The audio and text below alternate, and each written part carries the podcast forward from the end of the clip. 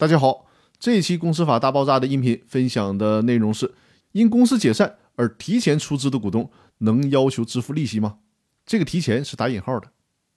通过之前的音频学习，我们已经知道了，公司一旦解散，没有到出资期限的股东也得立即履行出资义务。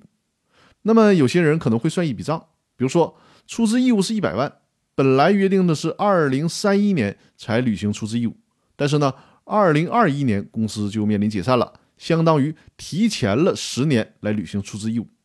那如果不是提前了这十年，这一百万放在银行十年时间产生的利息至少也应该是十五万左右的。那现在你让我提前的履行出资义务，那我是不是可以主张扣除这十五万的利息呢？只给公司出资八十五万呢？最高法院给出的意见是否定的。最高法院强调，这种情况严格意义上说并不属于股东提前履行出资义务。因为公司解散就视为股东的出资义务到期了，所以说法律上既然视为到期了，那么股东就得无条件的履行出资义务，没有讨价还价的空间。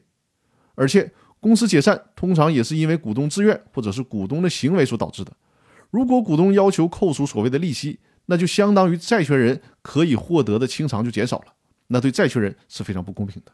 所以说呢，公司解散导致股东不能按照当初预设的期限履行出资义务。而是立即就得履行，那股东也无权要求扣除相应的利息，该实缴多少钱的出资就得缴纳多少钱。那好，本周的分享内容就到这里了，欢迎大家多多订阅我的音频专栏，同时把我的音频专栏分享给身边需要的朋友。如果你有公司股权方面的法律服务需求，比如说股权架构的设计、股权激励计划的制定、股东纠纷的争议处理，都可以和我取得联系，我和我的团队将为大家提供这方面专业的法律服务。那好，各位，祝大家周末愉快，我们下周继续。